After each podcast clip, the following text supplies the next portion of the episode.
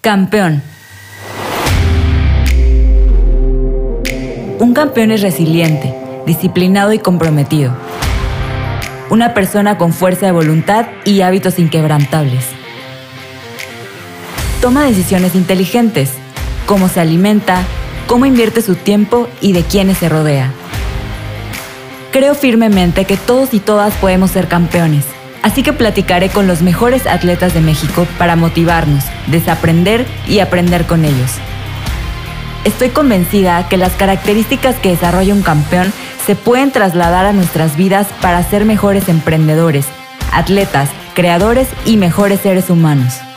Construye junto conmigo una mente de campeón. Yo soy Araceli Moguel, host de Mente de Campeón, un podcast de Café Sangre Azul. Hablemos de los polvitos. Esos polvitos que le metemos a nuestra bebida antes, durante o después de entrenar. Las cápsulas que tomamos para mejorar nuestro rendimiento en el deporte y que también nos ayudan a fortalecer nuestras defensas y prevenir enfermedades. Esos polvitos son los suplementos alimenticios. Los suplementos han revolucionado la manera de entrenar y se han puesto de moda en la comunidad fitness. Yo recuerdo haber empezado por proteína y poco a poco, entre tanta y poca información, vas comprando cosas que la neta a veces no sabemos si es lo necesario. ¿Quién no ha comprado algún suple, pastilla o remedio porque lo vio en Reels, TikTok o porque el fuertote del gym lo toma? Voy a confesar que he sido parte del tren de comprar por comprar, de hacer las cargas entre comillas que leemos en internet entre otras prácticas que vemos sin analizar o cuestionarnos su beneficio. Si eres como yo, sabrás que esto llega a confundirte y entre marcas y marcas nos perdemos en realmente lo importante. Pero, ¿a quién hacerle caso? ¿Cómo sabemos que lo que vemos no es un ad? ¿Cómo elegir un suplemento específico para mí? ¿O cómo seleccionar las mejores marcas? Para hablar de este tema se me hizo sumamente importante contactar a un especialista, pues todo lo que entra a nuestro cuerpo tiene una repercusión importante e interesante en nuestro performance como atletas, creadores, emprendedores y seres humanos. Acompáñame a aprender, reaprender y desaprender de suplementación deportiva con nuestro invitado de hoy. Él es licenciado en nutrición, tiene 27 años de edad, originario de Córdoba, Veracruz egresado de la Universidad Veracruzana con mención honorífica, educador en diabetes por parte de la Universidad Cristóbal Colón, autor, coautor y congresista de diversos proyectos de investigación en áreas clínicas y de seguridad alimentaria por parte de diversas instituciones, como V, INP y FIPSGAN. Educación continua a través de diplomados, cursos y talleres en áreas de nutrición clínica y nutrición deportiva Actualmente se dedica a la asesoría y consultoría nutricional en el sector privado, experiencia con pacientes clínicos con diversas patologías y en recomposición corporal en personas y atletas, con prácticas de actividad funcional, deportes de combate, baloncesto y natural fitness. Él es David Reyes. David, bienvenido a Mente de Campeón. ¿Cómo estás? Araceli, un placer saludarte. De verdad que agradezco el espacio para poder compartir un tema bastante interesante. A la audiencia, un cordial saludo, esperando se encuentren bien y que sea de suma importancia e interés para ustedes cada uno de los puntos que vamos a tratar. Estoy agradecidísima que me hayas dado el tiempo, que me des tu espacio para platicar acerca de este tema que es bien importante, pero siempre doy contexto del por qué los invitados y las invitadas están acá. Entonces, yo inicié contigo porque ya necesitaba como regularme honestamente nadie, yo ya he probado bastantes, pues nutriólogos, dietas, etcétera, ya lo he comentado también en los episodios, coaches también, incluso coaches que te dan dieta, y nadie me había como cuestionado qué suplementos estoy tomando, o sea, simplemente te lo anotan y ya, ¿no? Y cuando fui a consulta contigo, pero también, o sea, sí quiero aclarar que tiene años y lo he dejado, eh, también he comentado en este podcast que justo mi vida ha tenido muchos cambios en rutinas, en horarios, etcétera, en un poco, poco estabilidad y eso hizo que también lo dejara. Pero cuando fui contigo, me mandaste a hacer análisis de sangre y me dijiste que no me podías recetar suplementos hasta que tuvieras los resultados. Y la verdad eso fue como un poco de, ay, ya, ¿para qué, no? y, y, no, o sea, no me lo recetaste. Y yo de que ya ponme qué suplementos, y estoy muy acostumbrada a eso. Y pues nada, nada, hasta que ya me fui a hacer los estudios, me dijiste que todo bien y me mandaste una, eh, pues un PDF con recomendaciones y que esos son los suplementos que pues puedes tomar, no tienes ningún problema. Y en realidad justo por eso es que sí o sí debía hablar este tema y abordarlo contigo, porque se me hizo como muy ético de tu parte el hacer eso, me lo explicabas, o sea, yo sé que contigo podemos hablar tres, cinco horas de cosas como muy no sé si decir técnicas, pero ya de mucha especialidad, pero sabemos que tienes el conocimiento y todo y, esperemos que lo podamos aterrizar a un punto donde los atletas pues entiendan y entendamos la importancia de lo que se le mete a nuestro cuerpo. Entonces, por eso básicamente es que este te invité. Sé que llevas atletas que la verdad he visto sus cambios, he visto su seguimiento, están impresionantes como como esta transformación que has hecho y el trabajo con ellos y con ellas. Entonces, esa es la, la razón principal. Y yo nunca te he preguntado esto y creo que es súper importante conocer, pues, qué te llevó a la nutrición, o sea, qué te llevó a ser una persona tan apasionada por lo que haces, tan comprometida y, y seria sobre todo. Em, y, y por qué elegiste, pues, estudiarlo y ahora, vaya, es tu trabajo, es tu, es tu profesión de vida. Correcto, Araceli. Pues mira, de pronto el ser nutriólogo o el por qué soy, ¿qué es lo que me apasiona más de la nutrición? Considero que es el impacto positivo que puedo llegar a generar en la calidad de vida de las personas desde un área así, claro, clínica, pero también yo creo que en su estilo de vida, ¿no? Evidentemente es justo, justo eso, poder desarrollar una serie de oportunidades en la calidad de vida de la persona. Y la verdad es que, ¿por qué lo elegí? Con la premisa basada en querer ayudar a las personas, ¿no? Tener un impacto en mi sociedad de manera positiva. ¿Y por qué no hacerlo, Araceli, desde algo que está muchas veces sobrevalorado, como es la alimentación? ¿Verdad? Si bien es cierto que es indispensable para nosotros como seres vivos, pues no siempre le damos el enfoque o la importancia necesaria. Y es que de pronto a mí me gusta recalcar mucho que hablar de nutrición no solo es como el acto de comer y asimilar y absorber nutrientes, ¿no? Debe, debe ser entendido quizá como una serie de elementos que sí va a implicar el contexto social, económico, psicoemocional, ¿no? La cultura, o sea, realmente hablar de nutrición es hablar de un montón de elementos que al final del día pues forman parte de nuestro día a día y esa es la, respuesta prácticamente.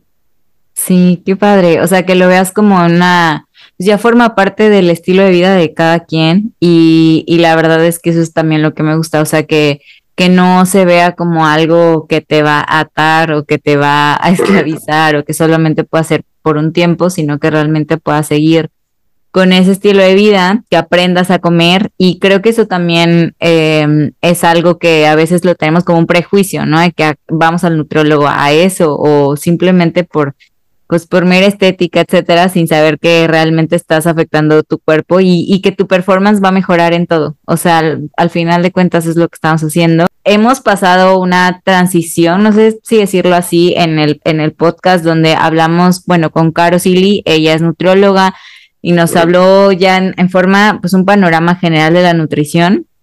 Me encantó su entrevista. Ya después hablamos también, tuvimos a Edith Nájera, ella es nutrióloga, pero ya lo encaminamos más hacia el ciclo menstrual de las mujeres y cómo lo podemos como que adaptar también a nuestro estilo de vida eh, y hacer que si nos conocemos perfectamente podamos tener un mejor rendimiento a las áreas. Y ahora nos vamos a enfocar en la suplementación. Entonces, para que veas que ya vamos educados en el tema, me gustaría que pues nos explicaras, porque yo te, yo te dije que pues inicié con los polvitos, ¿no? Y a veces polvitos que tomas o por qué vemos tantas pastillas, nos llegamos a confundir y realmente pues me gustaría primero así la base, qué son los suplementos alimenticios y qué, qué clase o qué tipos de suplementos existen. Correcto, Araceli. Mira, eh, de pronto el tema es muy amplio, ¿no? Tiene un espectro muy, muy, muy grande, pero para poder hablar de suplementos tenemos que hablar primero de ayudas ergogénicas. ¿Y qué es una ayuda ergogénica, no? Bueno, pues resulta que la palabra ergogénica viene del griego, ¿no? De pronto, ergos, que se supone que es trabajo, y genan, de pronto es generar. Y al final del día esto se traduce. Una ayuda ergogénica es cualquier estrategia que mejore el rendimiento físico de la persona.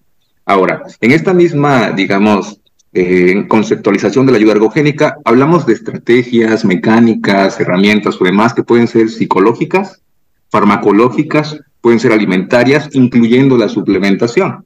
Entonces, como base, una ayuda ergogénica puede mejorar tu rendimiento, pero si nos, si nos hacemos más específicos todavía, hablar de un suplemento nutricional, pues tiene muchos conceptos, la verdad, depende de, de qué referencia ocupes, pero a grandes rasgos, por ejemplo, una de las que más recuerdo es que es un componente de alimento, es un nutriente, un compuesto no alimento, eh, que tiene el objetivo de lograr un beneficio específico o para la salud o para el rendimiento de la persona.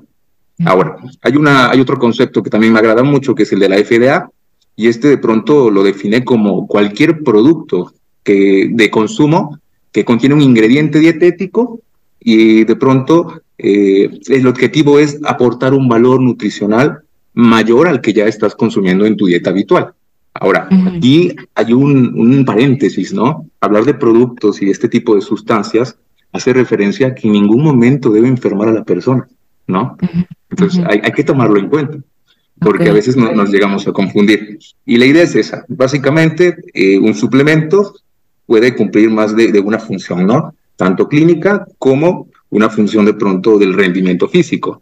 Eh, tú me hablabas una clasificación, ¿verdad? Pues resulta, Araceli, que no existe una clasificación absoluta, pero habrá más de una, ¿no? Y a mí en lo personal me gusta manejar mucho la que lo divide en cuatro o cinco eh, tipos de suplemento, ¿no? Vamos a llevarle así. Los primeros serían los productos para deportistas, ¿no? Y el producto para deportista específicamente el que es usado para aportar una fuente útil de nutrientes. Eh, cuando esto quizá no es tan, cuando consumirlos en, como en el día a día no es tan práctico, es, es cuando los ocupas, ¿no? No es tan habitual, entonces incluyo a lo mejor proteínas en polvo, geles, barritas, ciertas bebidas, ¿no? Una uh -huh. segunda categoría son los alimentos de uso médico. Y hablamos específicamente de vitaminas, minerales, los famosos multivitamínicos, ¿no? Que estos tienen de pronto un impacto eh, en aquellos grupos de población que son más vulnerables a tener deficiencias, ¿no? A lo mejor un atleta, imagínate que justo está en competencia, pero también resulta que está en su periodo, ¿no? Entonces hay ciertas necesidades específicas de la persona que requiere de un cierto suplemento. Ahora, eh, quizá también hay una tercera clasificación o complemento, que es el de suplementos energéticos, que estos son como los que nos, más nos van a hacer ruido de pronto, ¿no? Ya hablamos de quizá la cafeína, hablamos sí de la creatina, hablamos de pronto de ciertos nitratos, tal es el caso del óxido nítrico. Uh -huh. Hay una cuarta eh, clasificación, o digamos dentro de estos, que son los alimentos funcionales o también los famosos llamados nutracéuticos. Y básicamente pretenden optimizar el rendimiento o la salud de la persona. ¿Cuáles podrían ser estos? Aquellos que tienen un origen como más natural, ¿no? Producto herbal, que espirulina, que de pronto las semillas, ¿no? Algún fruto seco.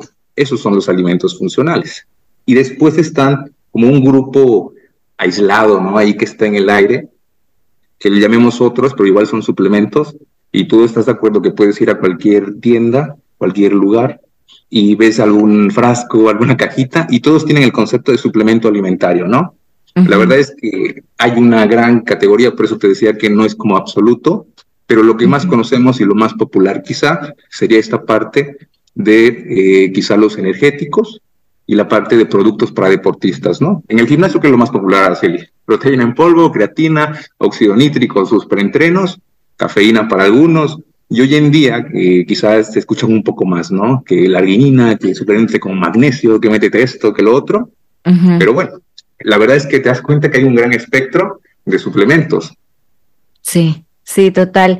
¿Y tú cuándo consideras que una persona, un paciente, es apta o candidata para consumir suplementos alimenticios, porque tú comentabas que, bueno, hay unos para deportistas, entonces si soy una persona no activa en el deporte, pues no, no se consumen, o cómo, ¿cuándo consideras que es adecuado tomarlos?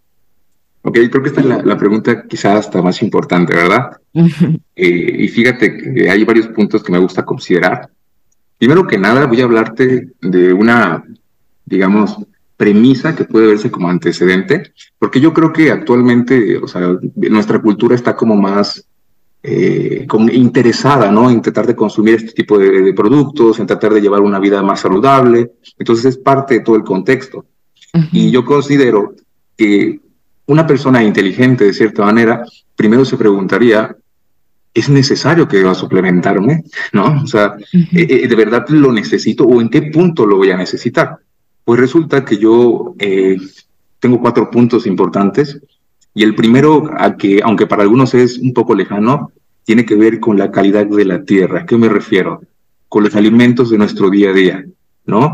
Hablar de pronto de que esa tierra donde se siembran o se obtienen ciertos alimentos ya no es la misma de hace años, ¿no? Hoy en día, por de pronto, las tecnologías agrícolas o los procesos a los que son sometidos estos alimentos, pues pierden cierta calidad nutricional.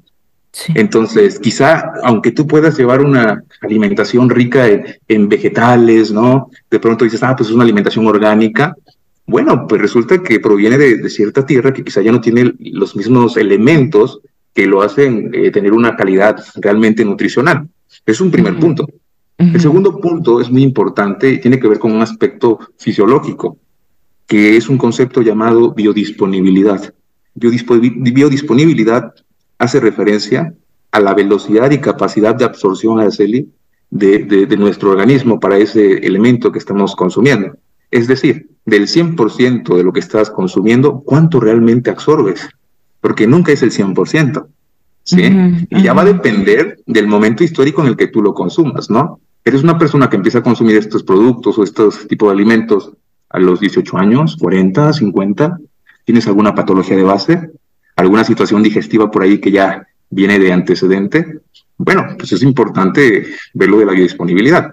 Qué bonito fuera, Araceli, que lo que consumo de proteína se va directo a mi glúteo, mi bíceps.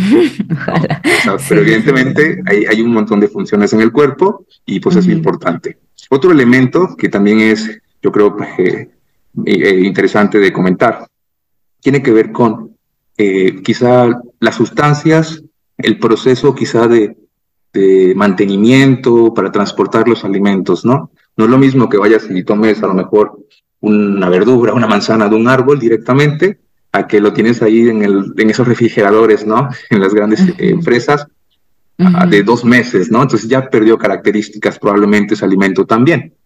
Y quizá el cuarto factor que es importante para considerar si una persona podría suplementarse sería eh, básicamente el de la actividad o ejercicio que realiza, ¿no? Hablamos de que una persona que en su día a día está expuesta a tener una actividad mucho más desgastante, pues requiere más requerimiento, ¿verdad? Y quizá que hay un punto muy importante, Araceli, porque ciertamente cuando hablamos de suplementación o hablamos de atletas, como que nos viene a la mente un grupo de población de, de una edad a una edad, ¿no? Como que, como que pensamos que todos son de alto rendimiento pero no, hoy en día nuestra cultura es la señora de 50 años quiere modificar sus hábitos y ya se metió al gimnasio, pero ella también está expuesta al uso de suplementos, ¿no? O por lo que le recomiendan o por lo que hacen. Entonces ya no nada más es un grupo de población específico, sino que es a un grupo total que se va haciendo más grande todavía. Y bueno, esos cuatro puntitos de los que te hablo al principio son las premisas para considerar si podemos llegar a eh, suplementar a una persona. Pero ahora, cuando yo hablo de una dinámica específica para el atleta, mis premisas cambian, ¿sí? Mis premisas cambian.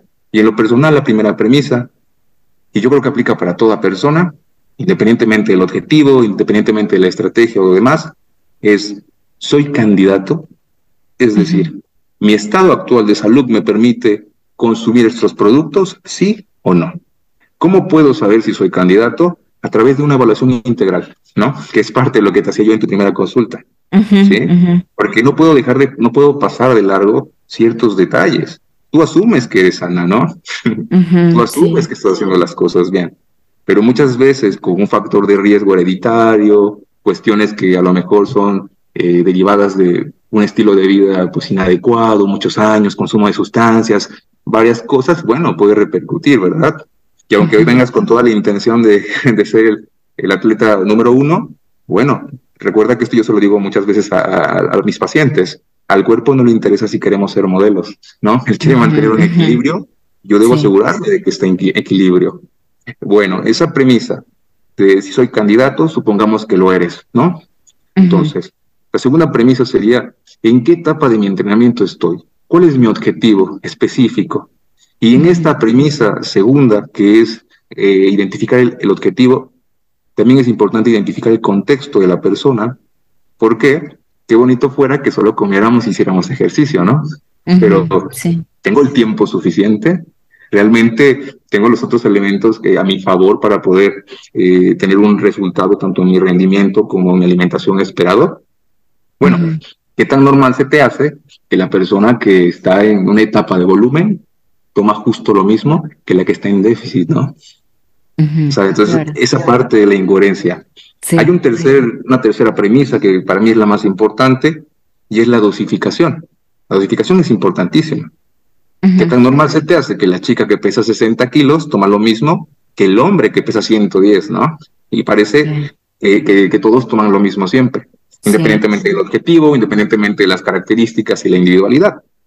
Ahora, eh, quizá el cuarto objetivo muchas veces es cuánto tiempo lo tomo y cuánto tiempo descanso, que hoy en día la literatura te habla muchísimas cosas de eso, pero la idea es que si ya estoy consumiendo algo, tenga el resultado esperado que sea lo que necesito realmente y eso se traduzca, pues básicamente tengo un buen rendimiento, tengo los resultados tanto físicos como en el deporte que esté practicando y que mi estado de salud nunca se comprometa. La ley que yo manejo para cada uno de mis pacientes es que no importa la estrategia ni el objetivo, nunca se compromete tu estado de salud. Y hay que vigilarlos, por eso es el seguimiento, ¿sale? Eso es algo, es algo quizá eh, tedioso para muchos, ¿no? Porque tú quisieras oye, dame mi hojita, yo quiero que me digas que me voy a tomar, pero bueno, tengo que vigilarte, no, no son dulces, yo siempre lo digo. Lo que recomiendas también es como asesorarte con, obviamente, alguien de que tú te haces los estudios, pero para empezar, ¿qué tipo de estudios? ¿Cómo los vas a analizar para saber si sí puedes o no? Y después, eh, de acuerdo a tu objetivo, pues ya te van a recomendar ya un especialista qué hacer y cómo hacerlo. Entonces son como muchos pasos que estoy segura que, bueno, al menos tipo yo no había hecho antes de, ir a consulta contigo, por ejemplo. Entonces, desde ahí es ese, ese asesoramiento y pues también yo es lo que apenas estaba pensando, ¿cuánto te cuesta un suplemento? Obviamente si tienes eso, pues, pues primero invierte la, la consulta de, nutri, de un nutriólogo en una nutrióloga y ya de ahí pues vemos qué onda, porque supongo que también te puedes ajustar a un presupuesto. Eso creo que también no lo habíamos considerado, ¿no? El, el decir, bueno, sí necesito suplemento, pero pues cuánto presupuesto tienes también es algo que puede, puede influir en, en la persona o no. Y bueno, eso ya son reflexiones personales, eh, pero me gustaría saber cuál es el error más común que cometen o que cometemos sobre todo las personas al consumir suplementos. Sé que hay muchos, pero para ti, ¿cuál sería ese error que, que ves repetidamente en consultas? Pues Araceli, la verdad es que no está muy alejado de lo que acabas de comentar anteriormente. Yo creo que va a haber una serie de situaciones que pueden eh, volver un conflicto la correcta, la correcta elección ¿no? de este suplemento. Y la primera creo que es la exponencial diversidad de productos, ¿no? Tantas marcas, tantas ofertas, tanto de todo, que se vuelve cada vez más difícil poder elegir qué suplemento es el adecuado para ti. El otro que considero es justo lo que tú comentas, el costo-beneficio, ¿no? Estamos hablando de que si yo voy por el suplemento más nuevo, con las mejores tecnologías y demás, me puede costar muchísimo. y, esto va a depender pues un poco de, de, ese costo-beneficio, ¿verdad? Otra situación que también considero puede llegar a ser un factor pues negativo es qué tan práctico es realmente suplementarnos, ¿no? Porque de pronto escuchas a quien, ¿cuántas pastillas te tomas al día? No, pues son 10, ¿no? La que viene en el paquetito, ¿no? Entonces, realmente es práctico. De pronto, eh, se me, acuerdo, me acuerdo de tomármelas, porque luego también las personas en su día a día, pues de pronto, eh, oye, se me olvidó que es en las mañanas y se me olvida tomármelas, ya la compré, pero no me lo tomo nunca. Entonces, hay que, identificar todo ese tipo de situaciones. Y otro problema en que considero eh, está muy presente podría ser eh, el hecho de como una contaminación cruzada. Mira, resulta que, que, hay una situación con, con ciertos fabricantes, ¿no? A la hora de a lo mejor paquetar sus productos y demás, pueden estar contaminados con otro tipo de sustancias. Y bueno, y sin querer yo estoy cometiendo el error de irme por el que es más quizá barato, quizá el de pronto más de mi costo, pero resulta que la calidad sí, sí es importantísima todo el tiempo.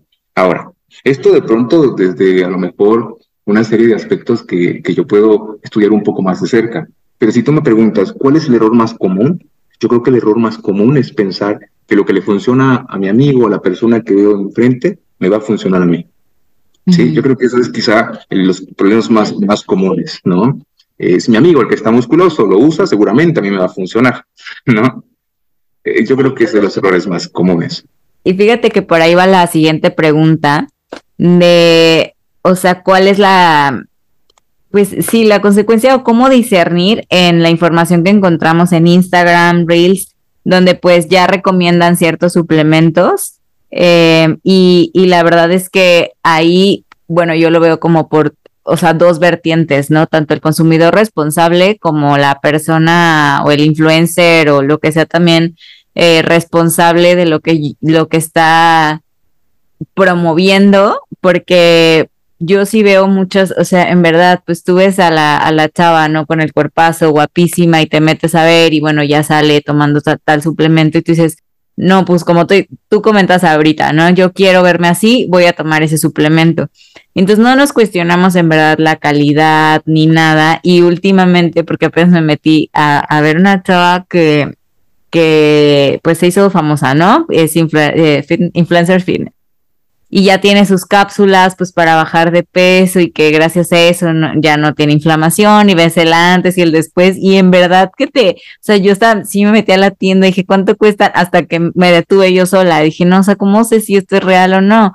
Y, y ya todas, en verdad, todas las influencers fitness, hombres, mujeres, etcétera, tienen ya sus propias marcas, de sus propios, eh, no, sé, no son fórmulas y pues se vuelve un poco difícil saber si sí o no. O sea, tú asumes que sí, porque pues, bueno, si tienen ese cuerpo es por algo y tú asumes que pues van a ser responsables, que están compitiendo y que por eso no te, no te pueden mentir, pero realmente tú qué, qué recomiendas para discernir qué es lo correcto y también, pues no sé, o sea, sé que no somos expertos para leer las etiquetas de, de los suplementos, pero entonces, bueno, creo que todo recae en ir a un nutriólogo, pero si hay alguna forma en que tú nos puedas decir de que seamos más conscientes al, al comprar o al consumir, te me gustaría escucharlo de ti. Ok, yo creo que hablar de, justo esto es algo que, que, vivimos todos los días, ¿no? El uso indiscriminado de suplementos, favorecido por una cultura que tenemos del todo rápido, ¿no? El de quiero resultados ya. Creo que eso es una de las principales problemáticas, pero si existe un cómo, la verdad es que es quizá bastante difícil de, manejarlo, ¿no? Ahora, ¿por qué? Porque evidentemente, pues las plataformas a las que tenemos acceso, pues pudieran ser una ventaja, ¿no? Al tener una información, pues quizá de mayor eh, utilidad, de mayor interpretación, ¿no? Tenemos acceso a todo eso pero la verdad es que hablemos de que como referencia a TikTok, como referencia a un video de 30 segundos, quizá no es lo ideal y tampoco te voy a pedir que te metas a una página oficial a leer un artículo de 30 hojas, ¿verdad? Pero sí es importante tratar de eh, cuestionar, ¿sabes? Cuestionar y, quizá entender que va a haber una serie de situaciones que podamos eh, enfocar o prestar atención y me podría decir, creo que esto me conviene o creo que esto no es lo adecuado, ¿no? Primero que nada, desde el nombre del producto, ¿no? Muchas veces identificar la, marca o lo que te está vendiendo de cierta manera ya te puede decir mucho, ¿no? En nombres de productos pues bastante interesantes, ¿no? Por ejemplo, hay muchos productos que manejan un término que es natural, ¿no? Natural. o sea, que tiene ese concepto, no implica que sean realmente adecuados, ¿no? Pero es, parte, es parte de, lo que te están ofreciendo. Eh, como tú lo comentas, quizá identificar que tengan los sellos correspondientes, ¿no? Hay una serie de, de, requisitos que deben contar este tipo de productos. Algo tan sencillo que yo creo que podemos hacer todos es incluso en poder ver la fórmula cuantitativa, porque me ha pasado que de pronto estudio algunos y resulta que en la presentación grande al frente de Araceli te dice 5 gramos de tal cosa, ¿no? Y cuando te vas al cuadro nutrimental, ya no te manejan gramos, te manejan miligramos. Entonces, ¿a quién le haces caso, no? Si de por sí ya la el etiquetado tiene un problema de, de diseño, con aquí adelante me dice 5 gramos, pero, pero del otro lado me parece 5 miligramos, pues bueno, entonces ya está habiendo un error. ¿Qué estoy consumiendo realmente? ¿Es la cantidad adecuada? Ya puedo empezar a cuestionarme. Eh, evidentemente también tiene que ver mucho, pues digamos, con esto que tú comentabas, ¿no? De quién lo ofrece, ¿no? Tener mucho cuidado con el modelo que es el que sale y te lo dice, ¿no? Porque eventualmente, pues la imagen vende y vende un montón a la serie. ¿sí? sí, Entonces, prácticamente la invitación es tratar de, tener un criterio que no esté tan relacionado al lo necesito, al me urge, al quiero ya, ¿no? Sí cuestionar un poco, ¿no? Fundamentarlo a través de a lo mejor esa curiosidad y si me meto a lo mejor a, alguna página oficial o demás que, que, pudiera a lo mejor ayudarme a, o me brindar un poquito más de información. Pero lo ideal, pues sí sería acudir con un profesional, ¿no? Para decir, ¿no? Dime a ti que pues das consulta, ¿no? Y yo te puedo decir, David, oye, creo que sí lo hice, o sea, que está la prote, le tomas foto y ya lo consultas pues con tu nutriólogo, ¿no? Y bueno, sí o no, te recomiendo, porque hay tantos tipos también de proteínas. Todo eso te llega a confundir, o sea, y te llevas como que pues o la más económica o la que tú dices, ay, estoy en volumen, me llevo la güey, o sea, analizas por, o sea, relacionas en tu cerebro cosas que tal vez ni siquiera son las adecuadas, entonces también hay unas que pues sí, a mí sí me han hecho daño algunas proteínas.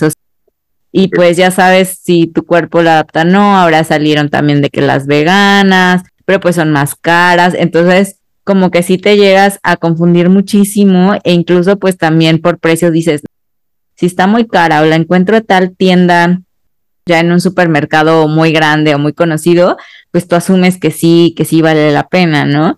Pero entonces es como, yo, yo sí siento que lo correcto es eh, decirle a tu nutriólogo, oye, lo consumo no, tengo estas opciones o este es mi presupuesto y ya tú también ves qué haces al respecto, porque sí es poco a poco dentro de tu, pues dentro de lo que te gastas mensualmente, sí es algo, o sea, ya si sumas pues que la prote, que la creatina, que lo que conlleva la dieta, ¿no? Mi omega, más la dieta.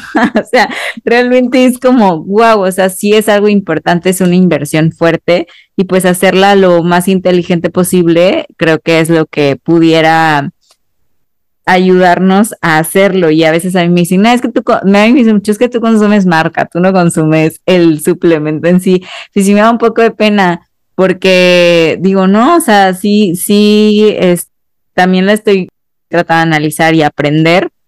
Correcto. Pero, pero también me han regañado de que, por ejemplo, esa es una pregunta importante, que las marcas mexicanas son malas. O sea, no sé si es un prejuicio, no sé si es algo, pero mucha gente me dice, no, nada de marcas mexicanas son malísimas. Entonces, esto quería preguntarte a ti si sabes algo al respecto o si pues es de leerle y conocer, no sé. Correcto. Yo creo que va a haber tres puntos que vamos a tocar, ¿sale? El primero es que hablas de que sigue una clasificación de proteínas, ¿no? Mira, cuando la clasificación de pronto de suplementos eh, la estás como un tema, se vuelve algo gigantesco. Pero ya que empiezas a, derivarte de suplemento entre suplemento, creo que donde más prestamos atención es en las proteínas, ¿verdad? Como bien comentas. Hoy en día de las que más se manejan son las concentradas, que son de suero de leche. Estas tienen la característica de tener de un 25 al 80% de contenido proteico sin embargo, también tienen ciertas contenido de lactosa, grasas, el resto es eso, ¿no? Y muy a menudo estas son las que menos intolerancia tienen. Ok. Sí, justo, ¿no? Entonces hay, que tomarlo en cuenta. de pronto están las otras proteínas que son las aisladas, que son justo las que tienen menor concentrado, ¿no? Digamos que es la, la que tiene cero, la menor cantidad de lactosa, menos grasa, tiene de un 90 al 95% de contenido de proteínas, son muy buenas, ¿no? De eh, pronto están las famosas hidrolizadas, que son las que todos prefieren muchas veces, pero este costo-beneficio entre, entre opción y opción también va cambiando. Y la hidrolizada hace, hace justo, eh, se enfoca en que la capacidad de absorción es mucho más fácil, ¿no? Porque la estructura de la proteína es quizá de la más, más pura, por así decirlo, ¿no? Un péptido que tiene el, organismo tendría la capacidad de absorberlo con mayor, mayor facilidad y, el, y el porcentaje de, contenido de proteína es muy alto, ¿no? Arriba del 90% también. Pero también hablamos de otro tipo de proteínas, ¿no? Que también ya son eh, más del mercado, están más presentes todos los días. Y hablamos de las veganas, ¿no? Como bien lo comentas. Sí, yo te voy a ser honesto. Cuando hablábamos de la premisa de si soy candidato, hay un aspecto que abarca las tolerancias, porque resulta que dentro de las consecuencias de autorrecetarse o de pronto de, de tomar por tomar y nada más porque sí, pues resulta que lejos de que te vaya a pasar algo muy grave, lo que más te encuentras es la relación con la intolerancia digestiva a estos suplementos. Puede ser que una persona ya tenga un síndrome de intestino irritable, ¿no? Por ahí la famosa colitis, que sea intolerante a alguno de estos componentes y no sepa, y se lo va a vivir todo el tiempo en el baño, ¿no? Inflamadísimo, con síntomas digestivos horribles, que ni lo van a dejar entrenar y que de pronto imagínate una persona con diarreas frecuentes, ¿tú crees que realmente absorbe, va a tener una ganancia? Al contrario, o sea, termina teniendo una serie de consecuencias.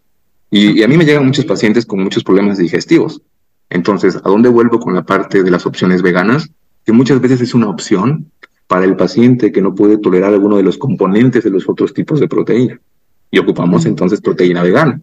Y es una excelente opción, que también tiene un valor nutrimental adecuado, sí, certero, pero justo entonces la definición es buscar aquel producto, como tú lo comentas, que se apegue a la tolerancia digestiva, al objetivo de la persona y al costo-beneficio.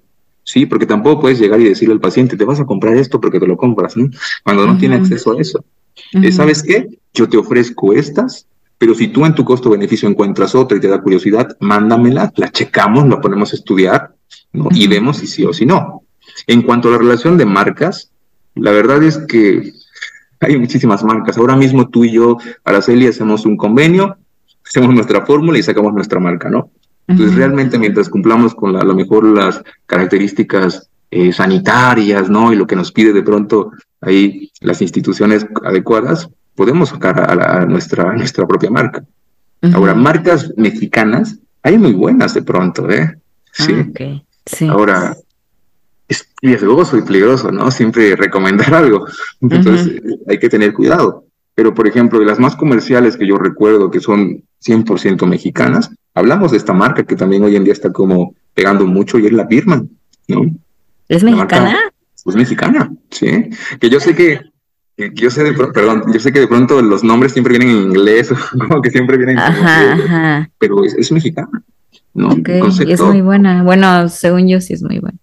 Es buena, incluso está en el mercado, ya lo encuentras en cualquiera, en, o sea, la distribuyen en cualquier lado, en farmacias, ¿no? En los supers, están allí todo el tiempo tiene su propia línea de lácteos, ¿no? Chocolate de almendra, este, leche de almendra, leche de chocolate, leche de esto, eh, proteínas veganas. Incluso me, agrada que ellos manejan una, digamos, eh, presentación que va dirigida a la persona que a lo mejor no tiene el suficiente tiempo, que es como un tipo colación, ¿no? Está el suplemento para el que no tiene tiempo, el suplemento para el deportista, y va a ir una serie de situaciones por ahí de cambio. Pero eh, hay otra que también recuerdo mucho, que es una marca mexicana, que es la Essential, ¿sí? Eh, no es quizá muy, no es comercial, no, no, no, recuerdo realmente, pero es muy buena. Una característica de ese tipo de proteína es que es muy pura, ¿no? Cuando tú empiezas a estudiar los, eh, los elementos que contiene, resulta que es proteína pura solo tiene sustituto, ¿no? En este caso, ah, no tiene azúcares añadidos, no tiene como más elementos por ahí, que muchas veces favorecen pues a otro tipo de situaciones. Eh, pero básicamente sí, sí hay marcas, ¿no? Y pueden venir de Estados Unidos, pero eso no te, no te garantiza que realmente también sea, sea de calidad, ¿no? Entonces, realmente el mundo de la suplementación es enorme. Desafortunadamente no hay una situación que te regule o te garantice al 100%, ¿sí? Obviamente, si nos ponemos estrictos, esto dependería de mucho de la literatura porque hay ciertos estudios que son los que más eh, buscamos, donde se presentan, digamos, por clasificación. Tipo A, los que están de pronto estudiados, comprobados y que tienen un impacto en el deporte y que no favorecen a que la persona se enferme, ¿no? Los del B, que quizá de pronto hay pues más o menos información, pero todavía se sabe que si funcionan y mientras no te enfermen los puedes consumir, ¿no? Ya el C y el D es como de cuidado, ¿no? O sea, donde, ¿sabes qué? No hay suficiente información, no se ha visto que garantice y no hay suficientes estudios o evidencia de que pueda tener un impacto en el rendimiento, pero si quieres, tómalo, no se ha enfermado nadie, ¿no? Casi. Y ya los otros es de, no sirve para nada, es como efecto placebo, que ese es un tema también importante. ¿Cuánto de lo consumimos realmente a veces es placebo? Y, que no necesitamos muchas veces, o que no es lo que necesitas para esa etapa. Y, bueno, resulta que cuando ves algunos productos vienen con tantas mezclas que al final terminas consumiendo nada, ¿no? Vemos que dice creatina con CLA más no sé qué, más no sé cuánto, pero resulta que yo quiero que tú consumas de creatina, ejemplo, 5 gramos, ¿no? Porque son los esenciales para lo mejor lo que estamos buscando, pero entre tanta cosa, no te das cuenta y que tiene dos nada más, dos gramos, ¿no? O sea, tú ves, ah, este está increíble porque este trae 10 cosas, pero de, todo se distribuye el total y entonces recibes una cantidad tan pobre que no es lo suficiente como para poder generar pues un impacto tanto en tu rendimiento o lo que estés buscando. Entonces realmente son temas de, de, mucho quizá leer, pero justo para ustedes eh, la recomendación es si pueden, busquen a un profesional. Y la responsabilidad de nosotros como profesionales es educarlos, orientarlos y buscar lo que se adapte a cada una de sus necesidades. Eso es, eso es lo más importante siempre. No hay como un una, tipo tres suplementos que sí o sí este, apliquen para todos, no hay, porque puede ser que para ti no aplique. No sé, yo pensaría que la prote, la creatina Mira, ahí te va. Yo creo que los que nunca faltan, como los más básicos, ¿no? Los de. Canasta básica. Exactamente, sería proteína, creatina y tu multivitamínico, ¿no? Y le agregas los omegas por ahí para que no se te escape nada. Entonces yo creo que es como que lo más eh, básico muchas veces que sí va a repercutir, que se ha comprobado que funciona, pero entonces en base a eso buscar la tolerancia digestiva, ¿sí? Que de pronto haya una correcta eh, transición con la dieta habitual, ¿no? Porque mira, para ocupar la parte de los suplementos, yo ocupo dos criterios. El primer criterio es el sustitutivo, que a lo mejor de pronto muchos están en contra de eso, porque en algunos conceptos te dice que ningún suplemento debe sustituir el tiempo de comida ni ninguna comida, que eso no, eso no debe suceder nunca, ¿no? Pero resulta que en la vida diaria, en la vida real, pues hay personas que realmente no tienen tiempo. Imaginemos que Araceli es una persona tan ocupada que no puede desayunar nunca pero su objetivo requiere una demanda y, ese, el que no desayune ya está afectando su rendimiento, ya está afectando de pronto su relación con su composición corporal. y bueno, entonces yo aplicaría el criterio sustitutivo, que a que se vayan ayunas, bueno, a través de un batido con otros elementos o ingredientes, ya sustituí ese tiempo de comida y lo estoy, lo estoy eh, pues compensando de cierta forma. Pero el segundo criterio que ocupo, que es quizá el que más me agrada, es el complementario. ¿Sí? Y este criterio complementario habla específicamente de Araceli, está comiendo bien durante todo el día, entrena súper bien, descansa bien, ¿no? Quiero creer. De pronto, sí. de pronto complemento con este, con este eh, sí, ayuda ergogénica. ¿Por qué? Porque su demanda del día a día le exige muchas cosas, ¿no? Sí. Entonces, ahí es donde hay que, que prestar atención. Pero sí, todo es desde un concepto de la individualidad, ¿no? ¿Qué es lo que yo necesito por mis características, por mis objetivos, por todo lo que hemos platicado un poquito? Y es ahí como realmente podríamos ofrecer lo adecuado para cada paciente. Que muchas veces puedes generalizar, ¿no? Y sistematizas, ¿no? Con este es la de... Porque mira, yo te voy a hablar quizá un poco de marcas, ¿no? Sabemos que por estándar de calidad, en cuestión del tiempo que tienen en el mercado, quizá de pronto eh, por la tolerancia, ¿no? Yo me doy cuenta, no, estas marcas casi siempre las toleran, no tienen problema. Hablo de la marca ON, ¿sí? La ON, que es como que la que todos conocen, hizo Pure correctamente. De pronto tenemos, eh, hay una marca que también, no sé si la has visto, que es Muscutlet. Sí. No mal recuerdo. Eh, esa es una marca que también es, es, muy comercial. Tenemos una marca que quizá es con un, un costo quizá menor, pero también he visto que la toleran mucho, que es una marca que se llama Meta. No sé si la has visto por ahí. Hay un suplemento, tanto de, eh, de uso de multivitamínicos y, este tipo de, de, elementos, pero también tiene sus proteínas vegetales y demás. Una marca que se llama Life, no sé si la has visto. También es como de pronto eh, quizá un poco popular. Y, y, bueno, pues habrá muchas otras más, ¿no? También tenemos las marcas muy, muy comerciales, ¿no? Donde no, pues la, la, la Arnold, la, la Carnívoro, la, la esto, lo otro, pero pues sí hay que buscar ese costo-beneficio, hay que buscar lo que la persona puede tolerar, lo que tiene acceso, sí, y si realmente la necesita en base a su objetivo. Sí. Sí, fíjate que el aprenderla a tomar también es bien importante. O sea, yo me acuerdo que en la uni cuando empezaba, hace ya como 10 años más, empezaba a hacer que es una proteína y yo me acuerdo que a mí me lo había por todo el tec con mi termo, ¿no? De mi, con mi shaker, con la esta bolita en medio y así.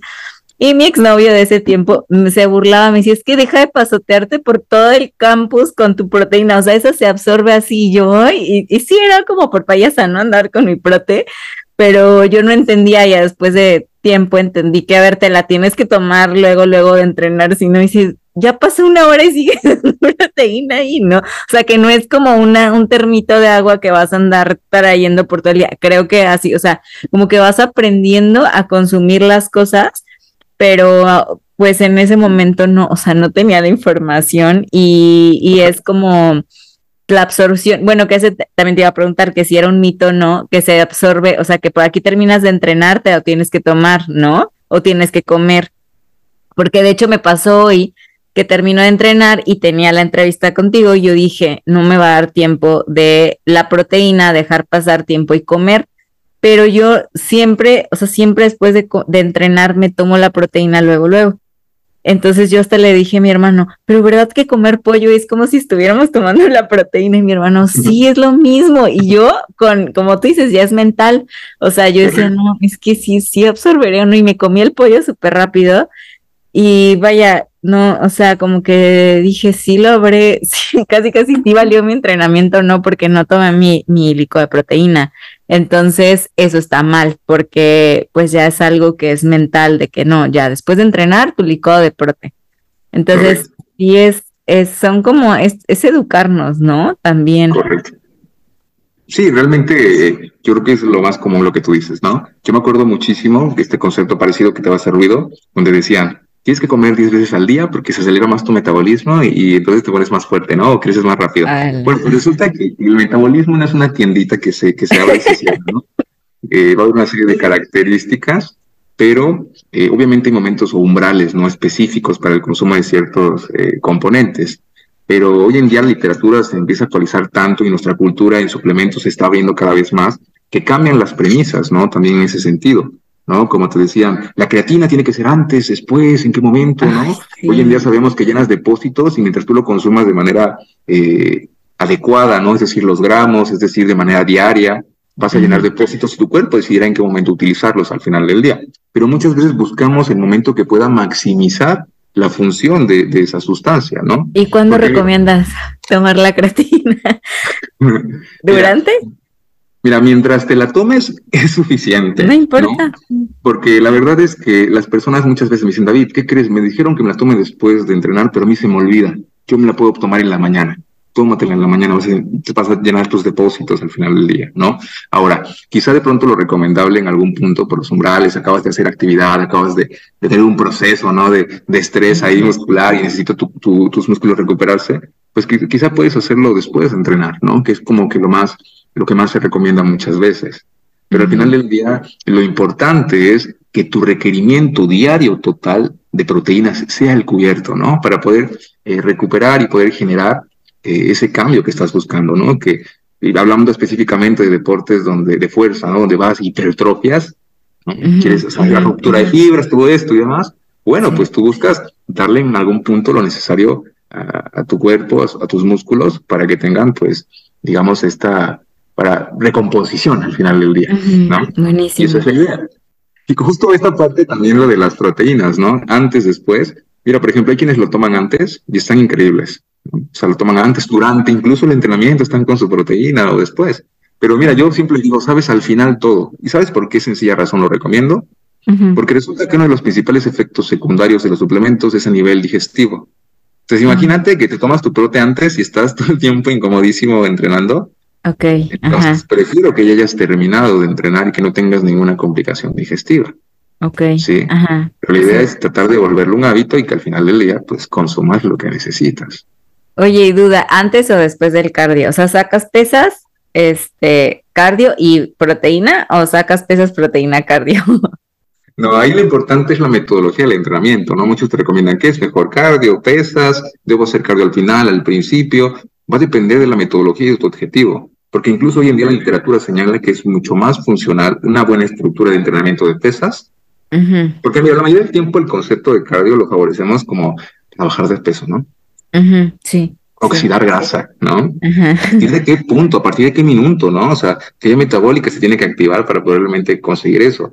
Pero la idea de esto es que si forma parte de tu metodología, tu objetivo, entonces lo apliques. Aquí la clave es que tu metodología el entrenamiento sea la adecuada. Es la sinergia entre cómo estoy entrenando y lo que mi cuerpo necesita como sustrato, es decir, como fuente de energía para cada una de las cosas que voy a practicar durante mi actividad física. Eso es lo importante. Pero, por ejemplo, a mi coach me pone pesas, cardio y, o sea, si una hora pesas, 25 cardio. Pero mi duda es, la proteína va, yo siento que ya en el cardio, que es lento, ya no estoy absorbiendo la proteína y me siento así. Entonces no sé si tomarme la proteína en medio o al final. La verdad es que yo te diría, si tu tolerancia digestiva no te molesta al estar corriendo, ¿no? que, ah, la tomaste, si te sientes todo incómoda, puedes tomártela en esa transición, ¿no? Ah, Ahora, sería mentira decir que tienes dos minutos nada más para tomártela, porque si no ya no va a funcionar. Eso no existe. No, sí. es un mito. Sí, es, es, un mito para mí al menos, ¿no? La biodisponibilidad, o sea, realmente cuánto de lo que vas a consumir lo vas a absorber hablando de mitos, nada más me gustaría ya para terminar, porque ya están llegando a la hora. Hay un par de mitos que, que sí creo que podemos tener en común varias personas estas dudas y es el primero es que si te hacen daño al hígado, o sea, como que está muy, bueno, sobre todo mi mamá de que, bueno, mi mamá ya no cuenta porque ya consume prote y todo, pero antes cuando eran los polvitos, ¿no? De que, ¿qué estás tomando? No sé qué. Y, lo, lo, primero que me decía es de que te va a hacer daño al hígado, ¿no? Eso es una. Después, bueno, que si no lo tomamos, a ver, mi presupuesto no me da para nutriólogo, coach, gimnasio y todavía meterle suplementos. Si no los tomo, no voy a obtener los resultados que yo quiero, o sea, eso es, ese es otro mito. Y el tercero es, bueno, que hay que descansar cierto tiempo de ellos. Sí, claro que sí. Ok, pues yo creo que es parte de las premisas, ¿no? Del por qué, por qué te mando a hacer estudios laboratorio, porque de pronto, mira, es muy raro, de pronto es muy raro que encuentres a una persona que se llegue a enfermar por el consumo de los suplementos, es algo infrecuente realmente. Okay. Pero tú no puedes esperar que tú seas ese pequeño porcentaje, ¿no? Te voy a poner un pequeño contexto, donde sí es real. Imagínate que por predisposición hereditaria, ¿no? una inadecuada relación con tus hábitos, consumo de tabaco y alcohol y muchas situaciones negativas que, te ponen en un punto de tu vida donde tú estás en riesgo de tener diabetes, ¿no? Y eres prediabético.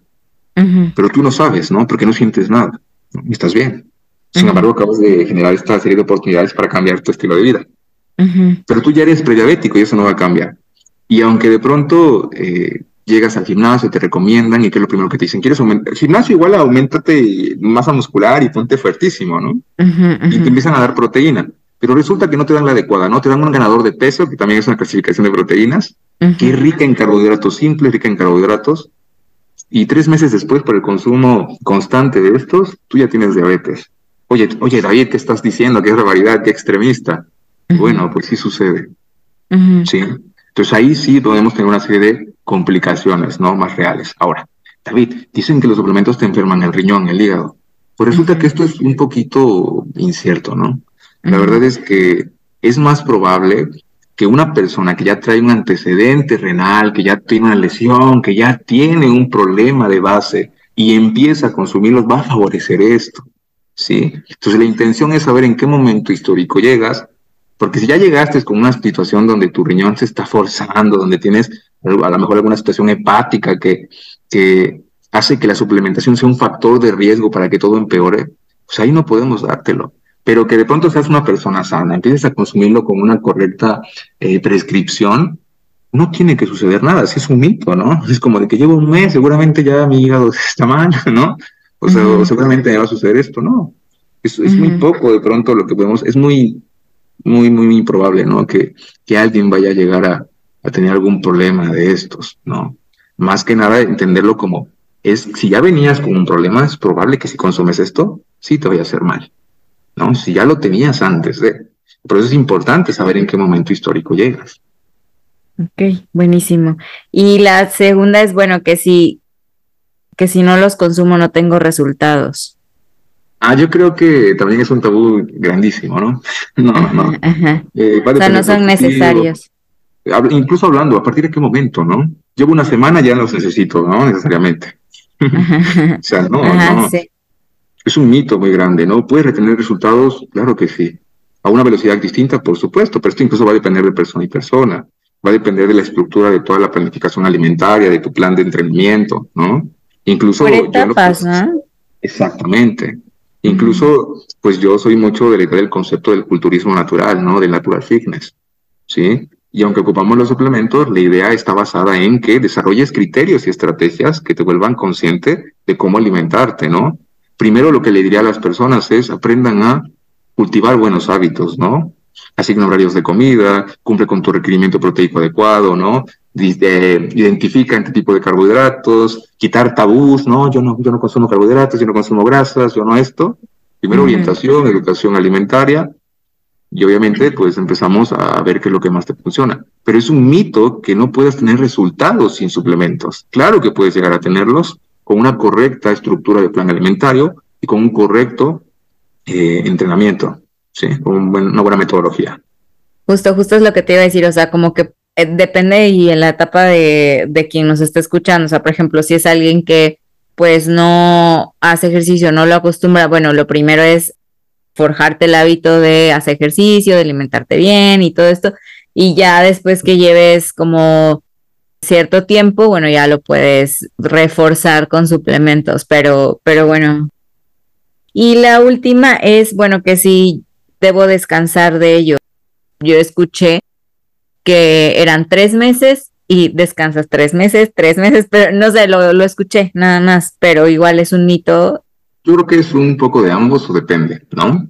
Eh, eventualmente el consumo de sustancias puede partir de una deficiencia, del requerimiento que necesitas, pero también depende de, de, saber que si te excedes puedes llegar a tener una repercusión negativa, ¿no? Hablando, por ejemplo, de las vitaminas, ¿no? Hay situaciones que en exceso, mira, pueden incluso eh, interactuar con la función de otro tipo de elementos que en realidad tendrían que estar ayudándote a tu rendimiento, ¿no? Exceso de esto inhibe el exceso de esto, eh, la función de esto, y resulta que como te estás metiendo de todo, ni tienes la respuesta ni el resultado, y no estás haciendo nada. Y en el peor de los casos puedes favorecer alguna situación de riesgo, ¿no? Hay una hepatoxicidad, ahí sí hablamos de que entonces el hígado lo podemos comprometer, ¿no? Hay ciertas vitaminas que sí pueden lastimar, ¿sí? El exceso de ciertas sustancias. Ahora, el cuánto descanso, el cuánto de pronto lo consumo, pues va a depender mucho del, seguimiento y de la, evaluación o la evolución del paciente. ¿Sí? Conforme tú lo vayas viendo, vas moviendo toda la estructura alimentaria, vas moviendo las dosificaciones, vas viendo la parte del rendimiento que hay, que, valorarla, y dependiendo de eso te diríamos, ¿sabes qué? Hay una, una transición aquí, yo creo que nos esperamos, disminuimos la dosis, vemos qué hacemos, pero bueno, también no sé qué tan natural sería decir, llevo cuatro años seguidos consumiendo esto, ¿no? Entonces, quizá no es como que te dé una fecha, pero ¿sabes qué haría? Te valoraría, te daría seguimiento todo el tiempo. Y mientras tú no tengas una complicación, ninguna situación de riesgo, yo te lo dejo porque está favoreciendo lo que tú necesitas. Por eso es tan importante la vigilancia. Sí, vigilar, esa sería la respuesta, vigilar tanto de poner como así estricto una fecha, tal fecha, vigilar, ¿no? Porque si hay cierta literatura, por ejemplo, en vitaminas se dice eh, hasta tres meses y descansas, ¿no? Tres meses y descansas, y aplica con otro tipo de productos, otro tipo de sustancias, pero la verdad es que esto es un poquito más como del criterio del profesional, el seguimiento y la individualidad de ese paciente o atleta, y ver realmente si lo necesita más tiempo o menos tiempo, ahí es donde todo lo vuelve individual.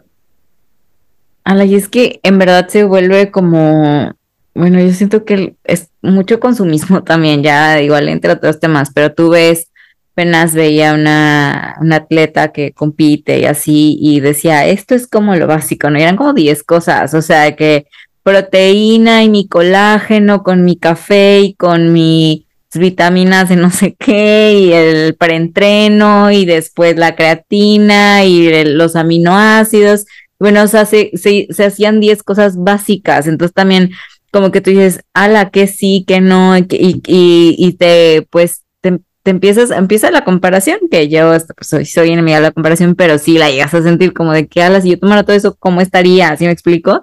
Y al mismo tiempo este, pues como que no haces conciencia de que pues, es un atleta profesional y que justo tal vez sus requerimientos son esos.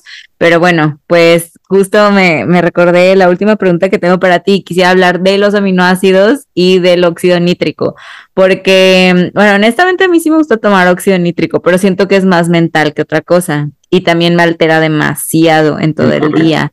Entonces, me gustaría hablar del óxido nítrico y de los aminoácidos, porque yo sí los llegué a consumir. mucha gente me decía que no, no sirven para nada, no sé qué, eso es un mito, estás tirando tu dinero. Los dejé de consumir, pero pues nunca por algo realmente certero. Entonces, sí me gustaría abordar el tema de los aminoácidos, que creo que se consumen más durante, y el tema del óxido nítrico. Ok, mira, resulta de pronto que en esta relación de los suplementos, pues ya decíamos que va a haber una serie como de tabús, ¿no? Muchas veces. Y está el efecto placebo, que es algo que se lleve muchísimo. Al menos yo no soy tan fan, te voy a ser honesto, del óxido nítrico. ¿Sí? Yo casi no, yo prefiero no, no recomendarlo mucho. Es un vasodilatador, ¿sí? Pero una de las principales funciones de este óxido nítrico es, digamos, retrasar la fatiga. ¿no? De pronto por ahí me, da mucha risa cuando dicen, ya me pegó porque me está dando comezón, como que es la señal es que de que... te empieza a comer todo el cuerpo hasta ese punto no sé qué, realmente pudieras estar sintiendo, ¿no? Y que, que, dices, esto ya es lo que necesitaba. Pues se vuelve, se vuelve bastante curioso. Pero la verdad es que yo no lo recomiendo mucho porque sí, mira, afecta o actúa principalmente o directamente en el sistema nervioso central, ¿vale?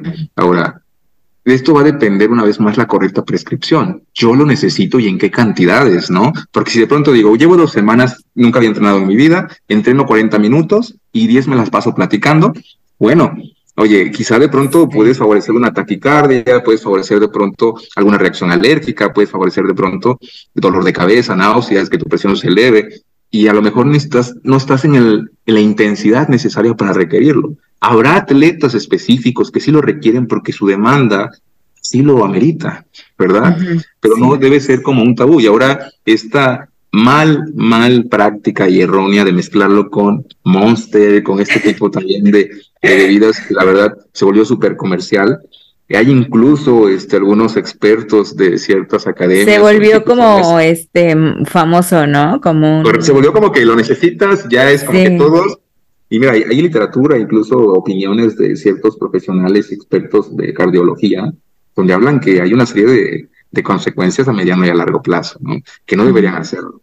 Pero como nuestro cuerpo es tan perfecto y nos da tantas oportunidades de, no enfermarnos, de, soportar todo lo que le metamos, pues bueno, sí, Ahora, yo preferiría de pronto a lo mejor, ok, necesitas un preentreno porque tu demanda, por el cansancio, porque es día de pierna, ¿no? Me dicen, los días de pierna es cuando nada más consumo sí. nítrico.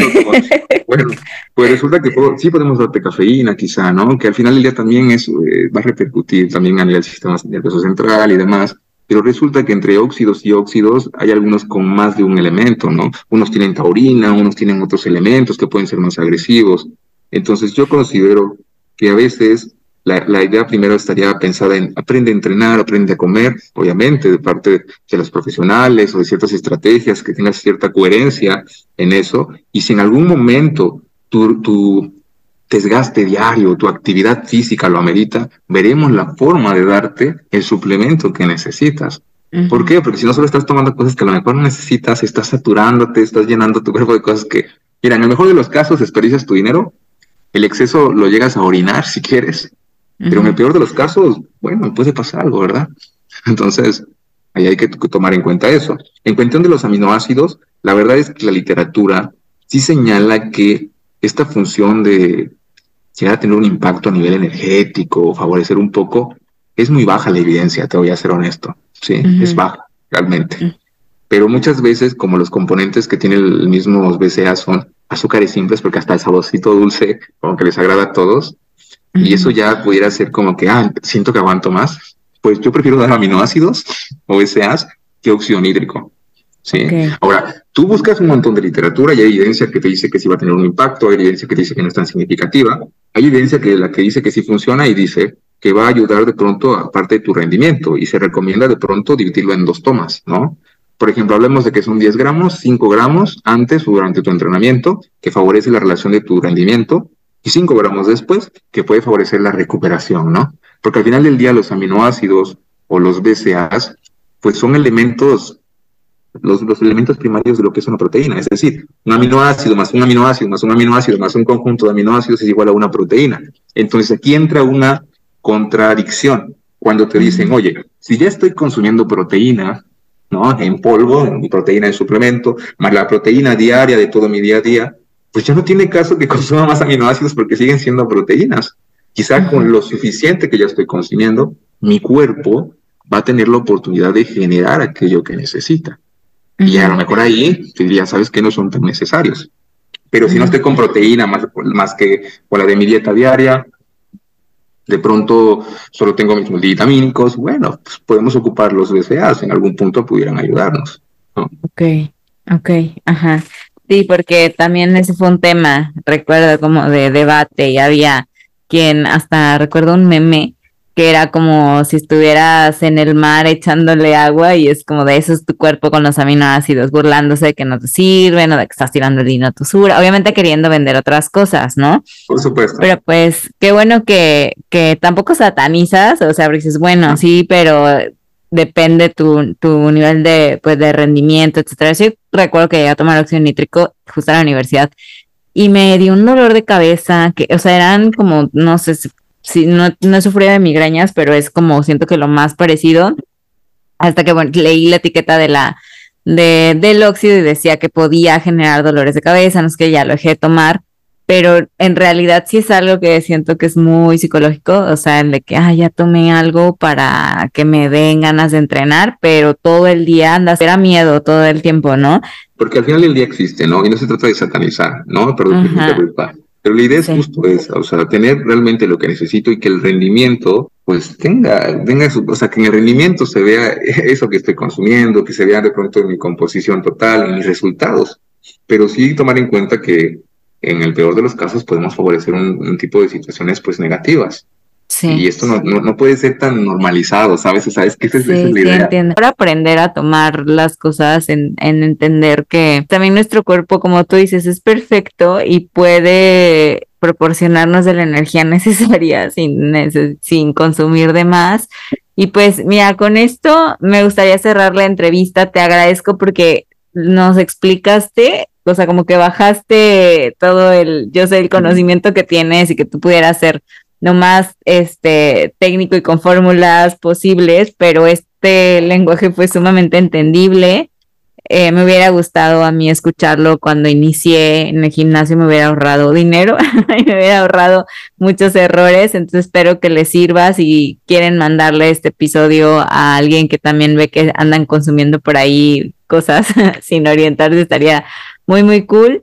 Y pues finalmente a mí me gustaría preguntarte para ti qué tiene una mente de campeón. Ok, es interesante, ¿no? Estas preguntas, eh, que a veces somos excelentes dando consejos, pero de pronto cuando los es complicado, ¿no? Mira, yo creo que ¿quién tiene una mente de campeón? Aquel que tiene coherencia, ¿sí? Aquel que tiene coherencia con su actuar, con su hablar y con su pensar, ¿no? Independientemente del objetivo. La coherencia muchas veces es la clave del éxito. Entonces, un, una mente campeona, por así decirlo, es alguien que tiene coherencia en su vida. Y pues para cerrar este episodio, concluir la entrevista con algún mensaje referente a los suplementos, la verdad es que al final pues los puedes usar como aliados para lograr los objetivos que necesites, ya puede ser, como te dices, estar en déficit, estar en volumen o mantener un estado de vida simplemente equilibrado, sano y que obviamente con la orientación correcta vas a, lograrlo y vas a ser un campeón. No, como lo decimos, no necesariamente en el podcast, es no necesariamente en el deporte, sino en lo que tú quieras ser campeón o campeona, creo que te pueden ayudar, entonces te dejo para que cierres. Correcto. Pues creo que me gustaría de pronto cerrar antes con una frase que ahora mismo me acaba de llegar a la cabeza, ¿no? Que un campeón es quien cuida su mente, su cuerpo y su espíritu deportivo. Eso es un campeón, ¿vale? Ahora, el resumen de pronto de todo lo de la suplementación es decir, no hay tabús, ¿sale? No existe quizá de pronto la clave secreta, ¿verdad? Sin embargo, la coherencia de la que les hablo es intentar saber que debemos romper la cultura del querer todo rápido y si tenemos la oportunidad de gastar, porque muchas veces el costo de muchas cosas que podemos estar ahí, nos lo ahorramos en una consulta con un profesional, pues bueno, sí, eh, tratar de, verlo siempre desde la instancia de lo profesional, desde lo que me conviene. Y ojo, nunca sacrificar la salud.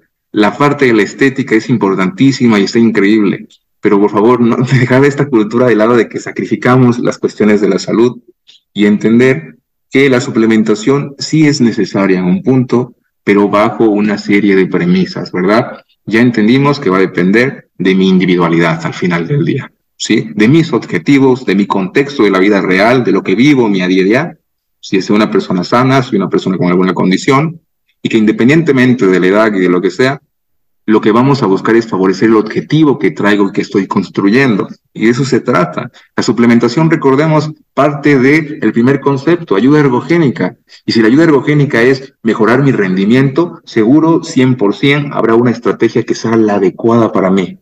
Tanto de psicológica, farmacológica, suplementaria o lo que sea, pero siempre va a haber una herramienta que me permita tener los resultados, ya sea con el consumo de suplementos o incluso en algún momento sin el consumo de suplementos.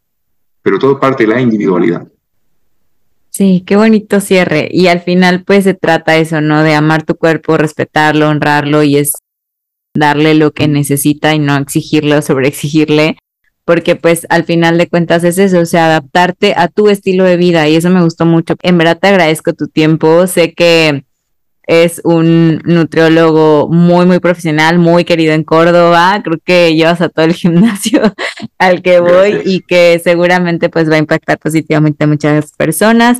Para cerrar la entrevista nos vamos con las preguntas rápidas, que son em, nueve, y es lo primero que te venga a la mente, resumiéndolo en una frase o en una palabra.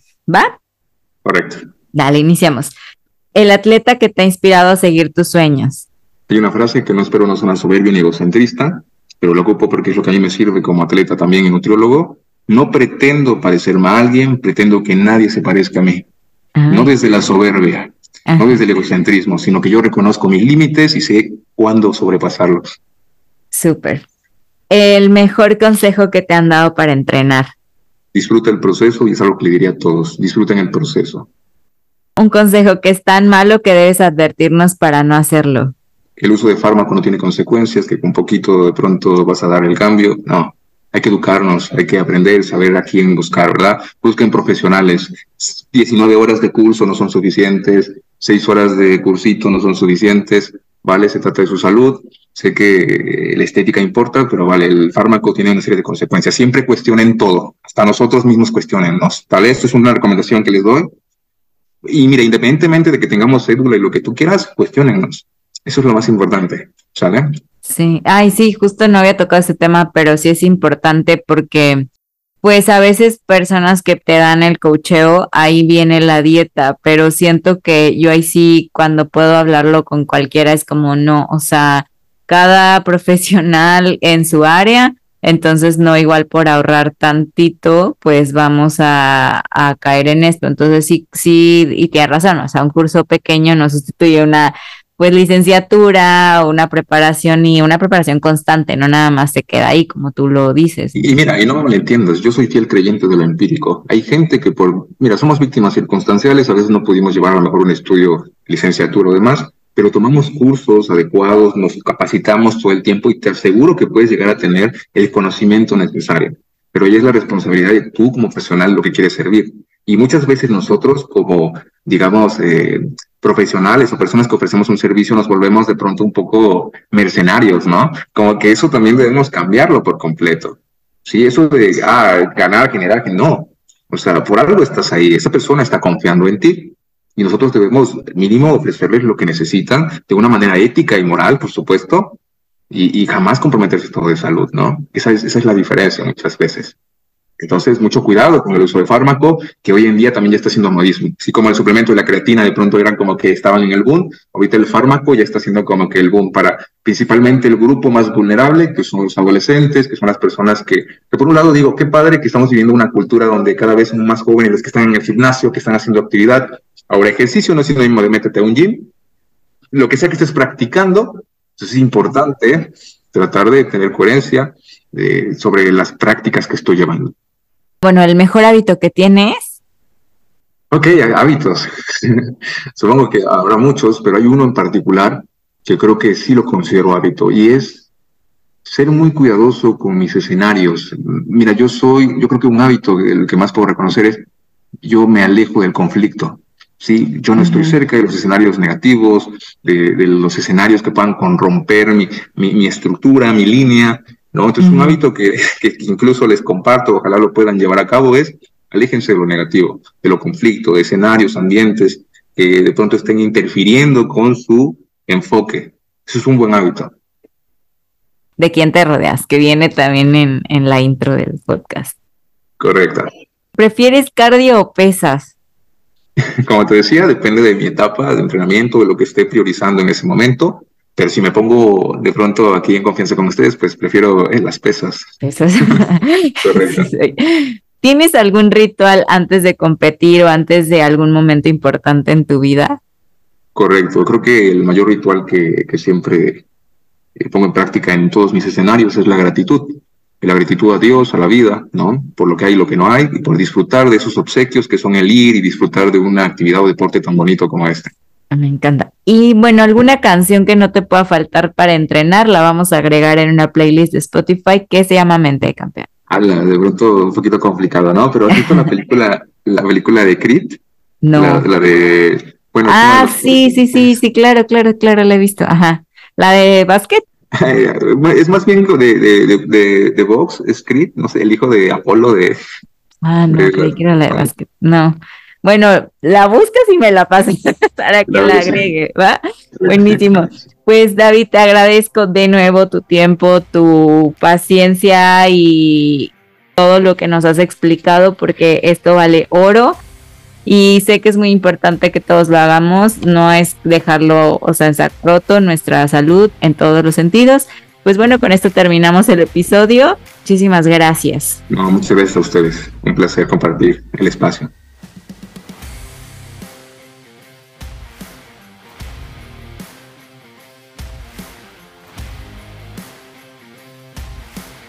A ti que estuviste aquí por todo este tiempo, te invito primero a aplicar lo que hemos escuchado para convertirnos en mejores atletas, creadores, emprendedores y mejores seres humanos. También te invito a que compartas este episodio con alguien que le serviría todo este mensaje. Me ayuda muchísimo que nos sigas en Spotify y compartas el link del episodio en tus stories en Facebook o en WhatsApp. Si lo haces, no olvides taguearme en Instagram como Araceli M. Moguel. Ahora sí, esta es la motivación que necesitabas para entrenar como Power Ranger.